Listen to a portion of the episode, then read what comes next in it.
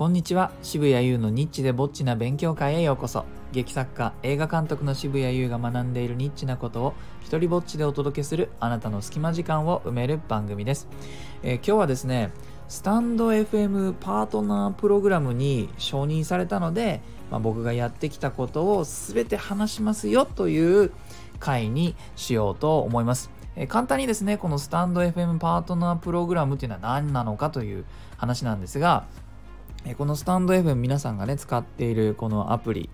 えー、はですね、あのパートナープログラムというものを、まあ、いつだったか始めたみたいで、まあ、誰でも申請すれば、えの視聴時間に応じてですね、まあ、申請が通ればなんですが視聴時間に応じていくらかお金がもらえるよというプログラム、まあ、そこがパートナーの意味なんでしょうね、えー、使っている側とスタンド FM の運営さんとでパートナーになっていきましょう、えー、みたいなことなのかなと。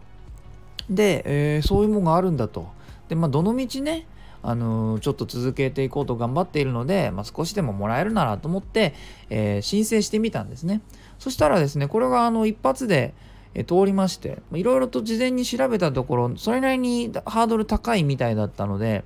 まあ、何かやってきたことが、正解がどこかあったのかなと思うので、え僕がやってきた、まあ、方法としてはこれだけじゃないかもしれませんが、え何かしらあのスタンド FM 側に評価されるポイントがあったんじゃないかと思うので、え僕が意識してやっていることというのを、えお話しします。そのね、パートナープログラムに興味のある方は、まあ、参考にしてもらえたら嬉しいなと、そういうような感じです。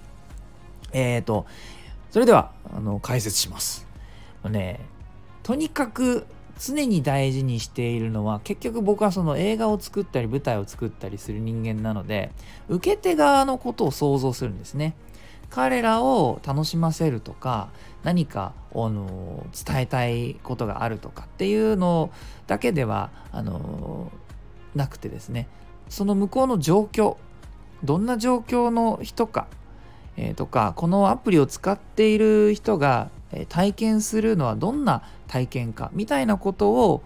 想像しながらやっています。えー、でねじゃあどんなことやってるかというとまずはですねあの僕はその回によって必ずテーマを絞ってます。このことについて話しますっていうのを、えー、決めて話すようにしてます。で、それはですね、あの冒頭に入れてますね。番組の説明の後に、えー、今日はこの話をしますというふうにして、すぐに今日の放送のテーマというのを、えー、言っちゃうんですね。で、なんなら、それはもう結論を先に述べているっていうふうに思っています。これはですね、あのー、なんかやっぱり人間時間がほとんどない。そして、えー、音声を聞く人たちっていうのは基本的に意識高めの人たちが多いというふうに言われていて、まあ、移動しながら聞こうとかなんか朝のルーティンをやりながら聞こうとかまながら聞きする。つまり別のことをやりながらこれを聞こうみたいな発想のある人たちっていうのはやっぱり時間に対する価値のあの感覚がもうちょっと鋭いのかなというふうに思うんですね。そうすると私はこの放送を聞きたいかどうかっていうのを判断するあの素材を僕は一番初めに提供しているわけですこのことについて今日話しますよっていうふうにやってるわけですねえー、それからですね、あのー、また冒頭なんですけども、僕毎回同じあの番組説明を入れています。ね、もう皆さん、まあ、何回も聞いてくださっている方は覚えてるもと思うんですけども、タイトルと、それから何者なのか、ね、劇作家、映画監督の私が、渋谷優が、えー、と言って、で、内容としては、まあ、基本的には学びを話しているよと。そしてそれはニッチな内容ですよと。そして基本的にはあなたの隙間時間を埋めるものですよというふうに、えー、番組説明の中にギュッとこれが何なのかあの分かりやすく短く入れてるんですね。なので仮に何回か聞いている人がこれを説明しようと思ったら誰か他の人に説明しようと思ったらそれができるようなワードチョイスと尺、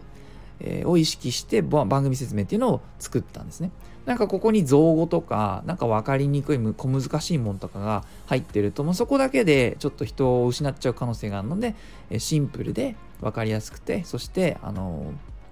リスナーさんが別のリスナーさんに伝えようとしたら、やりやすい、えー、文章をここで、えー、入れています。それからですね、さっきちょこっとあの言ったんですけども基本的には番組の最初に僕は結論を言っちゃってます。あのタイトルにももう入れてます。この内容ですよ。タイトルで釣ろうとかっていうのは一切やってないんですね。あのスタンド FM のを利用されてる方のいろんな番組のタイトルをまあちょこちょこ見てるんですけれどもやっぱり興味を引こうとして必死になりすぎるがあまりこれ滑っちゃってるっていう方がとても多いなと思います。こう何収益を上げるための〇〇な方法みたいな風にして伏せちゃったりとかあの何々をするための3つの方法とかあの数をね言っちゃまあ、別に数があること自体は問題じゃないんですけども要するにそれが何かを言わないで知りたかったら聞いてくださいねっていうことをタイトルでやろうとするんですね。これはあまり効果的ではないなというふうに思います。あのね、その自分のタイムラインにものすごいいろんな数の放送が並ぶ中、えー、伏せてるものがじゃあ目立つかっていうとこれやってる人の方が多いんですよね。7割8割ぐらいの方はまあそういう方法で興味を引こうとするから結果的に、えー、そういうやり方の方が主流になっちゃってて全然目立たないんですよ。だから結論をタイトルで入れちゃってなおかつそれを最初に話しちゃった方が、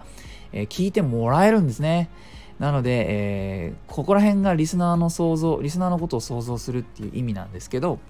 えー、その人の画面に何が映っているだろうかっていうのを想像してこういうことを入れたらあの興味を持ってもらえる結論を言っちゃってる方が信頼性が上がるんですよね。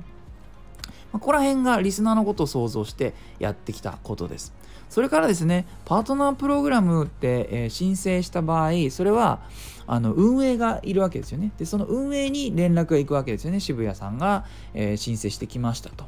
でこれもあのちょっと想像する価値はあるのかなと思うんですで運営さんはねこのパートナープログラムの申請は毎日すごい数が来るだろうっていうふうに僕は想像しますでたくさん来ていた場合ですよ皆さん。これねいちいち全部のその申請してきたチャンネルの放送を聞いてるかなって思うとねなかなかその余裕は俺ないんじゃないかなと思うんですよ。それ専用にスタッフを何人も用意するわけにもいかないだろうし。ねなのでじゃあどこを見るかって言ったらパラメーターを見ていくはずなんですよね。パッとそのねだって30分の放送とかもあったりするわけじゃないですか。こうスタイフの番組の中で30分とか1時間とか。聞いてる暇絶対ないと思うんだ。申請がじゃあ例えば日にさ30件とか100件とかあったとしてですよ。聞いてらんないでしょ。ってなった場合見られるものっていうのが時間をかけずに見られるものっていうのがありますよね。なのでそこを見ているだろうと思ってこっちもやってった方がいい。えー、一つはプロフィールですよね。これは他のリスナーさんだって見てるところだと思うので、まあ、まずはプロフィール。これは、えー、一番早く運営側がチェックできるポイントだと思います。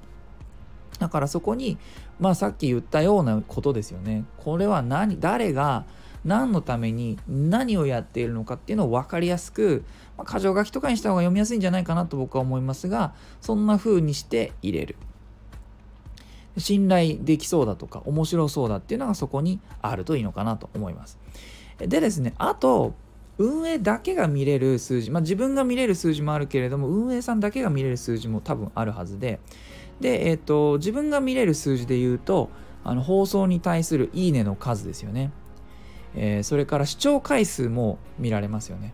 でおそらくこれはあのユーザーにはマスクで見えなくなってるんですけどあの運営側が見れるのは視聴分数が多分見られると思うんです。この人の放送はどれくらいの時間、えー、聞かれているのかっていうことですよね。ここら辺をチェックした上で、えー、パートナープログラムに承認するかしないかっていう判断をしていると思うんです。つまり内容を聞かずに内容がどう評価されているかを、えー、見られるのは、いいねの数と視聴回数と視聴分数だと思うんですよね。ここを上げていくっていう風なことをすれば、あの通りやすくなるんじゃないかというふうに予想します。まあ予想です。僕そね運営側の人間じゃないのでわかんないですけどね。で、いいねの数は単純に僕あの番組の最後で実は誘導してるんですね。いいなと思ったらハートマークをタップしてくださいというふうに毎回終わりで言っています。でこれ聞いたらあそうだいいなと思ったなと思ってタップしてくれる人いますでこれ番組のクオリティとかいいねのしやすさによってねいいねの数が変わるんですよ。それもあの見ると非常に勉強になりますね。なのでこれはチェックした方がいいと思います。えー、それから視聴回数もあのアナリティクスで見られますね。でこの放送はこれぐらいの視聴回数だった。この放送はこれぐらいだったっていうのはなんとなく体で覚えていくと、えー、いいのかなと。で視聴分数の方は私たちは見ることはできないんですけれども、まあ、さっき言ったリスナーのことを想像してね、えー、いろいろと気を配っていくと、えー、視聴分数っていうのも伸ばせるんじゃないかなというふうに私は考えているんです。なので運営さんは忙しくてスタッフが少なくて時間もないだろうなだったら、えー、通るために、えー、承認するために何を見るんだろうかっていうのを想像して、えー、そこら辺を頑張ってあげていくっていうのが、まあ、一つの方法かなというふうに思います、え、ちょっといつもより長くなっちゃいましたがもし興味のある方はやってみてください。はい、えー、いいなと思ったらハートマークをタップしてください。Twitter もやってるのでよかったらそちらもフォローしてください、え、このスタイフでも自由に使える日本初の一人芝居コレクションモノローグ集穴は Amazon で好評発売中です。許可も上演料もいりません。では、渋谷優でした。